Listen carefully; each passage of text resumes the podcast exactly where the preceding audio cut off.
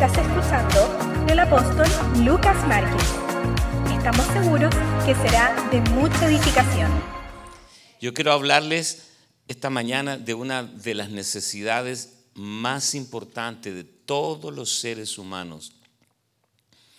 Yo no tengo manera de saber de dónde tú vienes, cuál es tu nombre, tu historia, cómo vives por dentro. No me es posible saberlo, pero sí nos parecemos en algo. Todos nosotros necesitamos saber que alguien nos ama. Yo necesito ser amado y amar a otros, expresar el amor.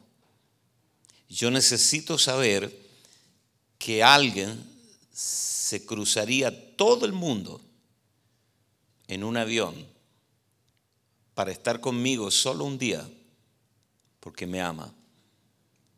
Yo tengo cuatro hijos y les he hecho saber a ellos que yo cancelaría mi agenda, todos los compromisos para estar con ellos cuando me necesiten. Y estamos acá en Dallas justamente por eso. Nuestra hija fue operada, vinimos para acompañarla, estar con los nietos, ayudarla en todo el proceso de la recuperación. Una operación grande, invasiva. Y ayer o antes de ayer le decía que estoy tan feliz de verla, caminar rápido, moverse, saltar. Hace un mes y algo atrás estaba en cama, recuperándose con todas las molestias, las dolorosas molestias de, una operación. Pero estamos aquí, hija, te amo. Y tú lo sabes. Quiero hablarles en esta ocasión acerca del amor de Dios. ¿Sabías que Dios te ama y que tú eres importante para Dios? Si no lo sabes, esta mañana tengo la gloriosa tarea de comunicártelo. Dios te ama y tú eres especial para Dios. Y el hecho de que estés aquí esta mañana no es una coincidencia, es una diosidencia, es una idea de Dios. Entonces quiero leerles un pasaje, si ustedes acostumbran a cotejar con la Biblia allí, ahora casi todas las Biblias son digitales, ¿no? Ya, ya como las, las Biblias de papel han ido desapareciendo.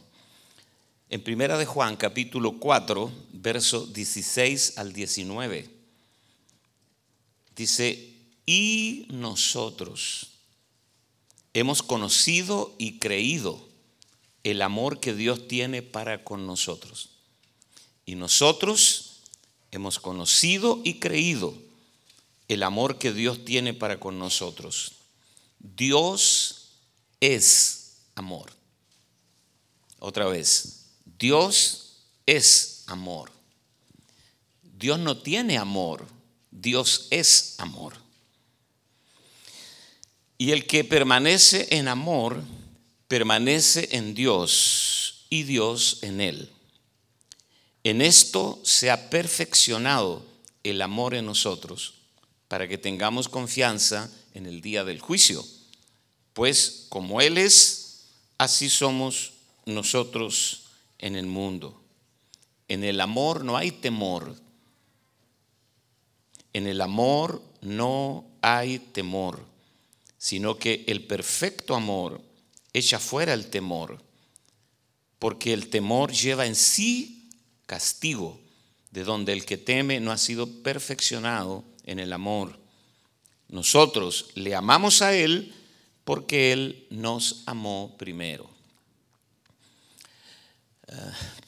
Miren, eh, yo comenzaría diciendo que la palabra amor es, comienza con una negación. A. La A es una negación. A político. Ateo. Es una negación, la A, ¿no? Entonces, amor sería amor sin muerte contrario a la muerte, donde hay ausencia completa de muerte. Solo es vida, el amor es vida. Entonces, amor sin muerte. Ahora, el primer atributo, escuche bien esto, el primer atributo que el hombre experimenta de Dios es su amor. No es su poder, no es su gloria, no es su omnipresencia. El primer atributo, la primera cualidad, digamos, que el hombre experimenta de Dios es su amor. La gente viene a, viene a Dios cuando llega a estar convencido que Dios le ama. Usted abandonó su casa esta mañana, salió de su cama, se metió a la ducha, arregló todo, se vino para acá porque esté consciente o no, en lo profundo de su ser, usted intuye que Dios le ama y que Dios tiene algo valioso para compartirle en esta hora. Nadie tiene tiempo para perder el tiempo. Yo no estoy aquí porque me sobra el tiempo o no tengo nada que hacer o estaba aburrido en mi casa. ¿Qué hago? Me voy a la iglesia para juntarme con la gente. La gente no viene a la iglesia por eso. La gente viene porque hay como un, radar, como un sentido de, de, existencia de que Dios tiene algo valioso para ti en este lugar. ¿Estoy lo cierto o no? Ahora, la Biblia que tú tienes describe a Dios, lo describe desde el amor. El Evangelio de Juan, capítulo 3, verso 16, dice, porque de tal manera amó Dios al mundo, que ha dado a su Hijo unigénito para que todo aquel que en Él crea no se pierda, mas tenga vida eterna. Cuando los que nos hemos ocupado de esta gloriosa tarea de escudriñar la Biblia, de escudriñar la palabra, este, descubrimos que hay cuatro categorías de amor en la Biblia. Está el amor eros, de ahí viene la palabra erotismo, el amor de pareja. Este es un amor que también Dios creó para que las parejas vivan juntos. El amor eros, ¿no? Es el amor entre parejas. También este amor que es imperfecto de repente se acaba, ¿no? Con la misma vehemencia, con la misma vehemencia que tú te enamoras del hombre de tu vida o la mujer de tu vida y tú te enamoras, como yo me enamoré de Ana María, tome agüita, que hasta, hasta les comenté que yo hasta me enfermé de amor yo me, enamoré de Ana María y a los tres meses me casé con ella. Yo dije, tiene que ser rápido, no sea que aparezca otro, se anticipe a la jugada y nos casamos. Qué interesante. Entonces, las parejas se enamoran, tú te enamoras de tu pareja y sientes que no puedes vivir sin él o sin ella. Este es el amor eros. Y todo comienza ahí, porque también es un misterio. Tú dices, ¿por qué me casé con él? Habiendo tres mil millones de hombres, ¿por qué fue él? O habiendo tres mil millones de mujeres, ¿por qué fue el gordito este que me, que me, o la gordita de la que me enamoré? De cariño, gordita de cariño. Hubo esa, esa química, así como Fuiste a una fiesta, no sé dónde, y viste un montón de mujeres, pero fue esa. Y algo, todavía no se puede explicar esto.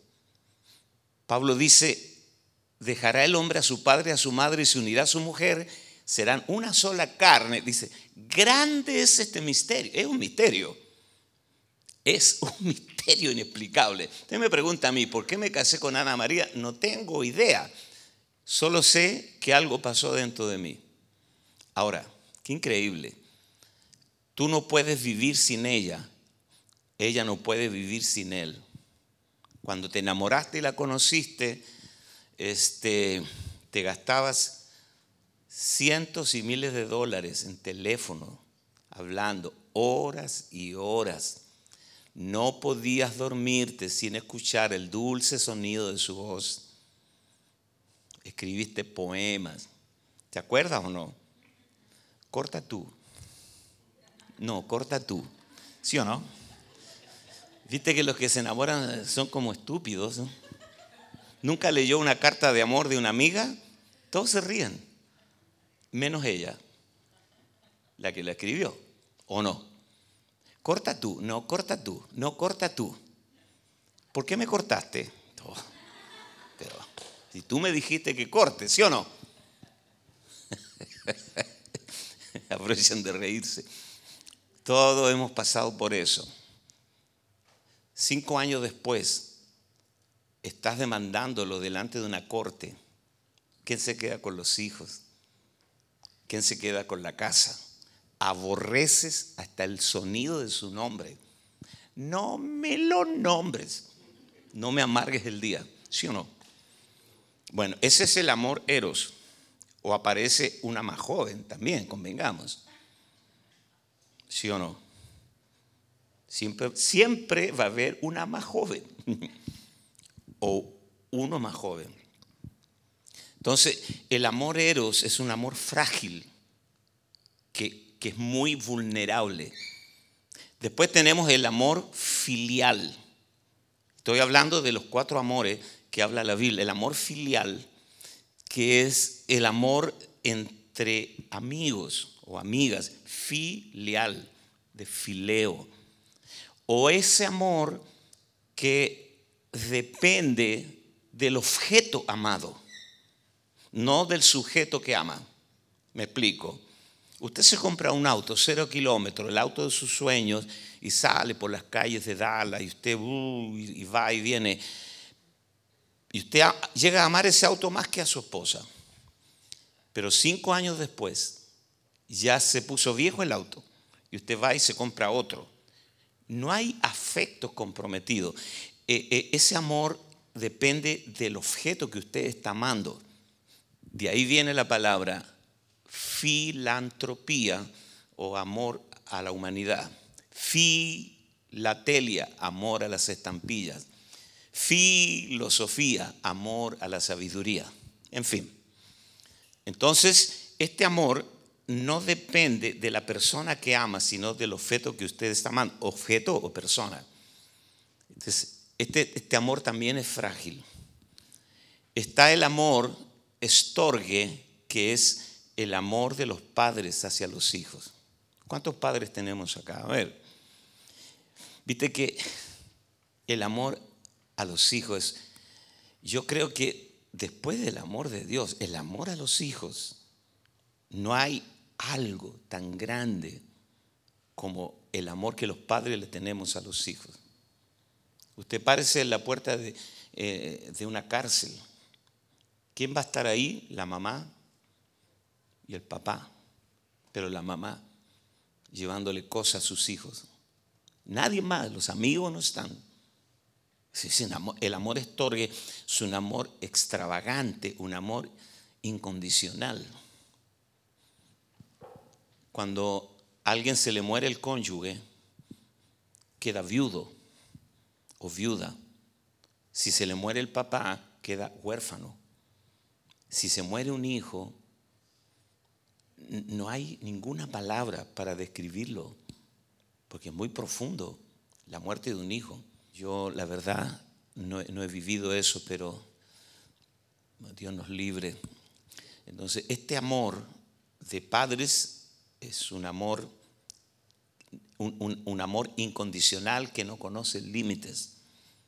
Entonces tenemos el amor eros, el amor filial, el amor estorgue, padre e hijo, y el amor ágape de Dios, que es el amor más grande que existe. Si un padre puede dar la vida por un hijo, y el amor de Dios todavía es mucho más sublime, más grande, el día que tú te enteres, pero en tu espíritu, de que Dios te ama, tú vas a estar, te vas a tomar vacaciones eternas. esta, esta mañana o esta tarde Dios quiere marcar en tu espíritu esta verdad. Dios te ama. Gracias por su alegría. No te metas conmigo, Dios me ama. Sí, Señor. No tengo problemas, no tengo miedo al mañana, Dios me ama. Amén. No tengo problema con respecto a protección, a provisión. No tengo problema, Dios me ama. Jehová, como decía mi esposa, Jehová es mi pastor, nada me faltará. En lugares de delicados pastos me hará descansar. Si puede volverse a la persona que está a su lado, dígale, ¿sabías que Dios te ama? sí, Señor. Ahora, eh, nosotros somos hijos de Dios. La palabra hijo es muy potente porque implica que alguien te engendró. Yo me llamo Lucas Márquez Figueroa porque Pablo Márquez me engendró. Uberlinda Figueroa me concibió. Entonces yo tengo un padre y una madre. Fui engendrado. Entonces cuando, cuando tú dices yo soy hijo de Dios, estás diciendo a mí me engendró Dios. Yo soy del género Dios. La palabra dice en el Evangelio de Juan, capítulo 1, que los hijos de Dios no son engendrados por voluntad de carne, de sangre, ni de varón, sino que somos engendrados por Dios. Ahora, por supuesto, yo fui concebido nueve meses en el vientre de doña Uberlinda Figueroa Díaz. Y fui engendrado por mi papá, Pablo Márquez. Pero esa es la parte natural su cuerpito, ese cuerpito que usted tanto ama y lo cuida, bueno, que se va deteriorando. Ajá. ¿Y cómo sabemos cuando miramos los álbumes de fotos antiguas?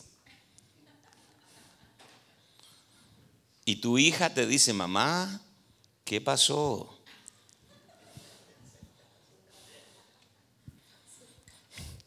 Me pasé a servir algo al camino. Como el, papá estaba mirando el, álbum de fotos con su hijo de seis años, el álbum de fotos de matrimonio de ellos. Entonces el niño le pregunta, papá, ¿quién es esa mujer vestida de blanco que va contigo tan delgadita? es tu mamá. Es tu mamá. Oh, ¿y quién es esa señora gorda que, que vive con nosotros? Bueno, pero también puede ser aplicable al hombre, porque mire, usted se casó diez años después, diez años después, usted, veamos esta escena, a usted la despierta el ronquido de su marido. Usted dice, uy, pusieron un aserradero al lado de la casa. No, es el ronquido de su marido. Ajá. Hay ronquidos, por ejemplo, hay ronquidos hambrientos. Usted sabe, ¿no? ¿Cuál es el ronquido hambriento? Es un ronquido hambriento. También hay ronquidos furiosos, ¿ve? Pero el más peligroso es el ronquido misterioso. El que el marido hace Y tú no sabes si se fue, se murió. ¿eh? Y sabes que las mujeres me dicen a, las mujeres me dicen a mí que despiertan al marido para ver si está ahí. ¿eh? O al revés, negro, negro, gordo. ¿eh? Ah. bueno, diez años después del matrimonio, usted lo despertó el ronquido de su marido, usted lo mira, ¿qué ve ahí? Al mismo hombre, pero con 20 kilos de más, sin pelo. A los hombres se nos cae el pelo. este, con esa panza maravillosa de tanta cerveza. Y usted lo mira, usted lo mira así, eh, eh, es impactante. Usted queda impactada y lo observa mientras duerme. Y usted piensa, ¿me habré casado con el hombre correcto? ¿O tendré que esperar, como dice la Biblia, eh, o esperaremos a otro que vendrá? Entonces las cosas cambian y todo va deteriorándose. Nosotros tenemos un cuerpo que se envejece. Nos casamos por amor, enamorados, casi todo es por las curvas, 90, 60, 90. Y, y después todo eso desaparece con el tiempo. ¿Y qué nos queda a nosotros? ¿Qué nos queda? Nos queda el amor que no se puede desgastar. Yo le digo a Ana María que nosotros somos afortunados de haber conocido el amor de Dios. ¿Por qué? Porque es un amor. Después, tarea para la casa, lean Primera de Corintios 13. Primera de Corintios 13. Si yo hablase lenguas humanas y angélicas y no tengo amor, vengo a ser como un címbalo que retiñe, una lata que suena. Si yo entendiese todas las ciencias del mundo, fíjate lo que dice Pablo, y trasladase los montes, tuviese toda la fe para trasladar los montes al corazón del mar, y no tengo amor, nada soy y de nada me sirve. Wow. El amor es todo. Si yo diese todos mis bienes para dar de comer a los pobres y entregase aún mi cuerpo para ser quemado vivo y no tengo amor, nada soy y de nada me sirve. El amor es sufrido. El amor es benigno. El amor no tiene envidia no es jactancioso, no se goza de la injusticia, se goza de la verdad.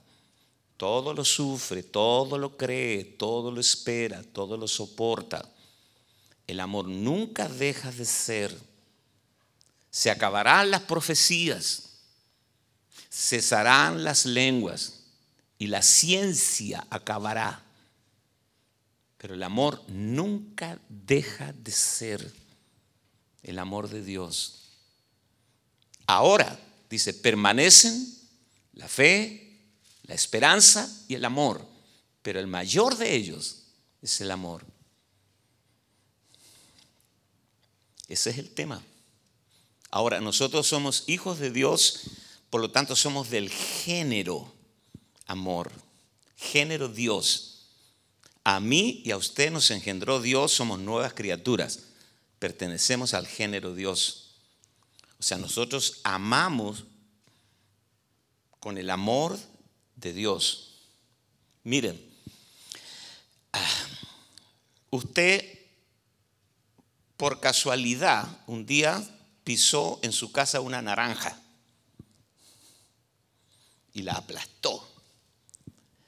¿Qué sale de la naranja? Jugo de naranja. ¿Cómo se entera que es naranja? Porque huele a naranja.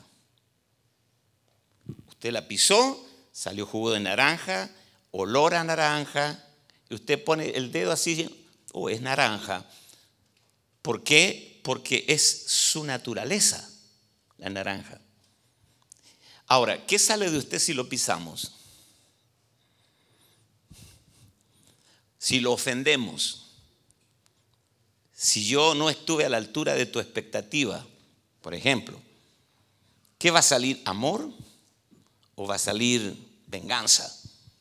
¿O va a salir rabia, ira? O sea, cuando estamos atravesando momentos difíciles o situaciones adversas, se refleja nuestra propia naturaleza.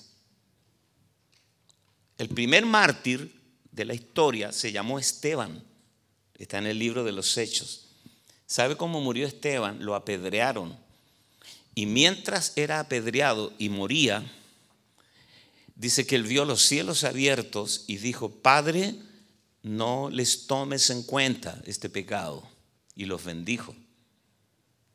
Entonces, cuando usted lee el Sermón del Monte, se da cuenta que Jesús dice, bendecid a los que os maldicen, haced bien a los que os aborrecen, bendecid y no maldigáis. A los que os ultrajan y os persiguen y digan toda clase de mal contra vosotros mintiendo, háganles bien, bendíganlo, no los maldigan, no les paguen mal por mal. Mire, el apóstol Pablo en el libro de Romanos dice, si tu enemigo tuviere hambre, dale de comer. Si tu enemigo tuviere sed, dale de beber. O sea, invítalo a cenar, invítalo a beber. Porque haciendo esto, ascuas de fuego amontonas sobre su cabeza. O sea, le quemas el coco. Tú invitas a alguien que te ha hecho daño, lo llamas, dice, mira, me acordé de ti hoy, quiero invitarte a almorzar. Yo sé que para hacer eso tiene que estar muerto. Tú tienes que estar muerto. El amor de Dios tiene que haberse revelado a tu vida, si no, no lo podrías hacer, porque somos latinos y bien orgullosos, ¿sí o no? El que me la hace, me la paga. Me la hacen una, pero no dos. Contratamos un sicario ahí para que... Entonces, cuando tú vienes al reino y Cristo se revela a tu vida, todo cambia. ¿Sabe lo que va a decir la gente, Lupita? Tú eres tonta. Mira lo que te hizo. Y tú todavía la premias invitándola. ¿Te das cuenta? ¿Por qué no mira a la persona que está a su lado y dígale, no importa lo que me llegue a enterar de ti, te seguiré amando igual. O sea, soy, soy, soy inofendible. Puedes decir cosas de mí en Facebook. Puede asesinar mi imagen en las redes y te seguiré amando. Eso no es normal. Nadie puede hacer eso a menos que Dios se le haya revelado. Mire, la gente que llegue a esta iglesia tiene que tener ciertas garantías que serán aceptados tal como son. Amén. Y yo quiero asegurarte esto. Eres aceptada y aceptado tal como eres. No nos interesa escarbar tu pasado. Porque Dios nunca consulta tu pasado para diseñar tu futuro. Él hace todo nuevo. Amén. Si fallas, no importa las fallas que llegues a cometer, te seguiré amando. Y haré todo lo que esté de mi parte para ayudarte y restaurarte. Nunca hablaré mal de ti. Nunca me gozaré cuando tú sufras. Estoy para ayudarte, cuenta conmigo. Si no podemos ofrecerle a la gente que los amaremos tal como son, no tenemos nada de valor para ofrecerles. Es una religión más. Y de esos el mundo está hasta acá. La gente no quiere religión, la gente quiere ver a Cristo manifestándose en la vida de las personas, en amor. ¿Sabías? Miren, hubo un incendio muy grande, un incendio muy grande en Valparaíso, en Chile. Se quemaron cinco mil casas en un solo día. Quedó mucha gente sin, sin nada. Y entre ellos un ex líder de nuestra iglesia que se fue, se fue mal, ¿no? Se fue hablando mal de nosotros, diciendo cosas que no eran, en fin, y se borró. Pasaron algunos años y también se le quemó su casa. Cuando yo me enteré, no es porque yo sea bueno, no, no hay nada bueno en mí, e, es porque el amor de Dios es como un tsunami, ¿no? Que, que, fluye de tu vida. No hay crédito para mí, solo el crédito es de, es de Cristo. Entonces yo sentí muy fuerte, llámalo. No tenía el teléfono, porque yo lo perdí de vista por muchos años y conseguí el teléfono, lo llamé y le dije, mira, eh, quisiera juntarme contigo. Nos juntamos en un café, tomamos un café, se le quemó la casa, ¿sabes? Se le quemó la casa completa, con todo. Se le quemó la escritura de la casa, su computador, con todos los mensajes, los libros, las fotografías, cosas que no se pueden recuperar. Se quemó todos los muebles. Él llegó allí y todo era cenizas y humo. El esfuerzo de años terminó. Hubiera dicho yo, bien, se lo merece, por perverso. Dios lo está castigando. Pero me pasó al revés. A veces yo digo, Señor, déjame odiar a alguien. Déjame, yo quiero odiar a alguien. Pero hay un trabajo de Dios. Por favor, no me miren a mí, yo no soy tan bueno. ¿eh? les aclaro. Mi esposa puede dar testimonio de eso. Pero a veces es como una cosa, así como una electricidad. Llámalo. Lo llamé, nos juntamos, le llevé una caja con libros. Yo digo, Señor, no me pida los libros. Los libros no. Le regalo mi ropa, pero no los libros. Llévale los libros, llévale dinero. Y me junté con él. Y, y bueno, Tú sabes, él estaba muy incómodo. Él hubiera deseado que eso no pasara. Sentía muy avergonzado, muy mal. Y le, dije, eh, no tengas cuidado, Dios está en esto. Esto te lo trae el Señor. Y yo pude comprobar lo que Pablo dijo en Romanos. Si tu enemigo tuviere hambre, dale, dale de comer, invítalo a cenar. Si tuviere sed, dale de beber porque haciendo esto, ascuas de fuego amontonan sobre su cabeza. Yo estoy cansado de la religión, cansado de la gente que tiene el pescadito pegado en el auto,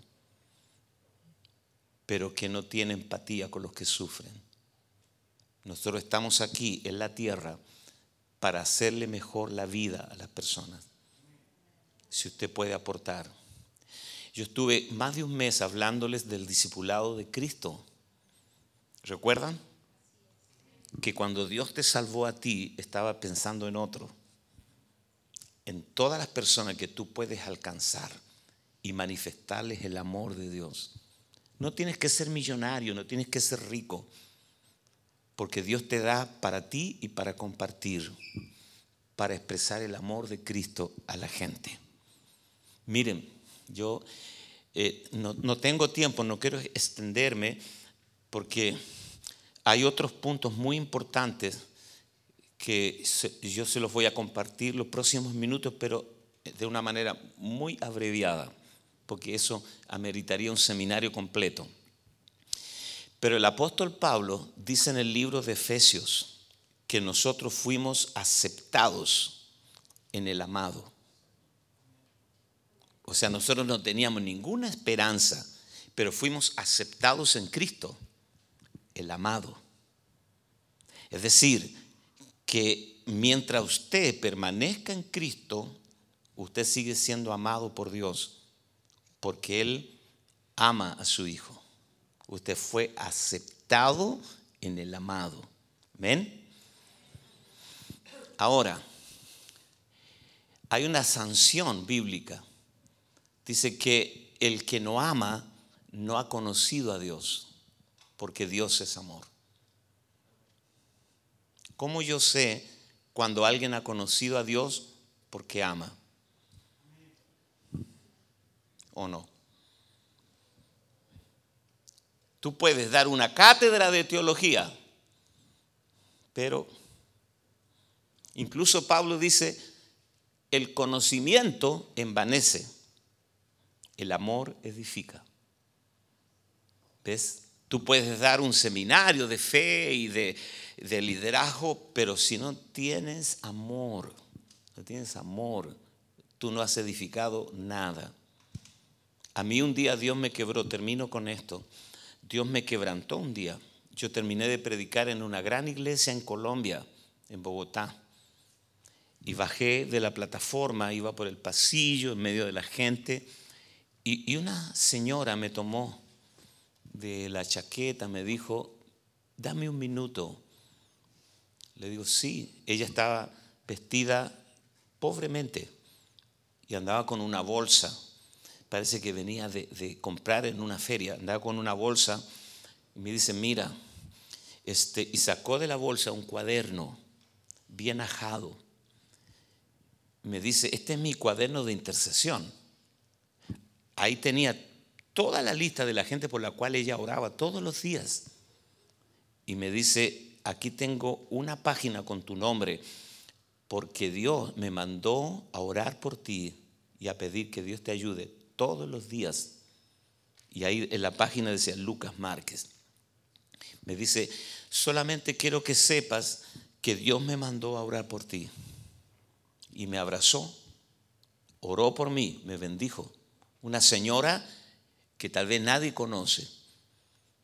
Yo me fui a una salita, hay un salón VIP, a tomar café, pero me fui llorando. Yo terminé quebrado. Digo, Señor, nos, creemos tanto y tú tienes, a, tú tienes a una mujer que le asignaste la tarea de orar por mí y es como que Dios me dijo, tú te crees la gran cosa, el predicador a las naciones. Si no fuera por esta gente que yo he asignado para que ore por ti, tú no estarías acá. Yo leí esta historia, termino con esto, en, alguna ciudad de acá de Texas, sábado en la noche, en un restaurante fino, había una pareja, estaban cenando, él y ella, unos 45, 50 años. Y de pronto se acercó un señor mayor a esta mesa y le pregunta al hombre, usted es el señor Brian, no sé cuánto, todo en inglés.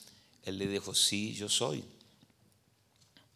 Usted era del escuadrón de la Fuerza Aérea de Estados Unidos, el número tanto. Sí, yo soy. Usted estuvo en Vietnam y fue abatido el avión y usted se eyectó y cayó en el paracaídas en el campo tanto? Sí, yo soy. ¿Por qué sabe tanto de mí? Dice, porque yo preparé su paracaída. Yo fui el que armé su paracaída. Y por eso usted está vivo. ¡Wow! Qué fuerte. ¿Sabe por qué tú estás acá esta mañana? porque alguien preparó tu paracaídas. Nadie llega solo a ningún lugar. Tú llegaste aquí en los hombros de alguien. Tú no eres toda suficiente o todo suficiente. Nos debemos. Yo le debo mi vida a Pablo Márquez, a Ubelinda de Márquez. Le debo la vida a las personas que me aconsejaron. Yo un día estaba predicando en un estadio en Chile. Habían unas 18 mil personas, lleno, lleno, como el Arena, como el Movistar Arena. Cuando terminé de predicar, me llevaron a un salón y uno de los sujeres me dijo, hay una señora que quiere saludarlo, dice que fue su profesora en kinder. Imagínate, en kinder. Y le digo, wow. Digo, que pase. Y pasó una señora bajita, así como mi hermana María, con rostro de enferma. Se notaba muy deteriorada. Me dice, yo soy, yo fui tu profesora en kinder. Yo me llamo Margarita. Yo me acordé, me acordé de la profesora Margarita. Me dice, tengo cáncer al páncreas. Me dieron tres meses de vida yo sabía que tú ibas a predicar aquí y me vine hasta acá solo para saludarte y ver que mi trabajo no fue en vano. Esas cosas son como inyecciones que, que al ego le pegan un golpe así, porque nosotros somos lo que somos porque alguien nos dio tiempo, nos sembró vida, solo por amor. Ahora nos toca a nosotros. Toque el hombre a su vecino y ahora te toca a ti dar amor, te toca a ti ayudar a las demás personas. Tú estás en condiciones de hacerlo. Porque Oye, yo me emociono con esto. Mire, a veces nosotros pensamos de esta manera, primero yo, segundo yo, tercero yo, si sobra, yo. No nos interesa el dolor de la gente. Hoy día hay gente sufriendo. Este hermano que está ahí entubado con COVID es uno de los nuestros. Yo quiero ir a verlo, pero me dicen que no, nos dejan entrar al hospital. Pero ¿cómo quisiera yo estar con él hasta donde nos permitan orar por él, darle una palabra? Nosotros tuvimos a un líder nuestro tres meses entubado y lo dieron por muerto y lo peleamos en oración, oramos, oramos y hoy está recuperado completamente. Sus hijos pequeños yo oro al Señor esta mañana que Dios toque la fibra de nuestro ser y que podamos decir, Señor, me has dado tanto, tanto. Y cuando digo tanto, no estoy hablando de cosas materiales, estoy hablando de vida, de tiempo, de talentos, de dones. Mire, ustedes escucharon hablar de una monja albanesa llamada la Madre Teresa de Calcuta y estaba un periodista de la BBC de Londres, en India, entrevistándola.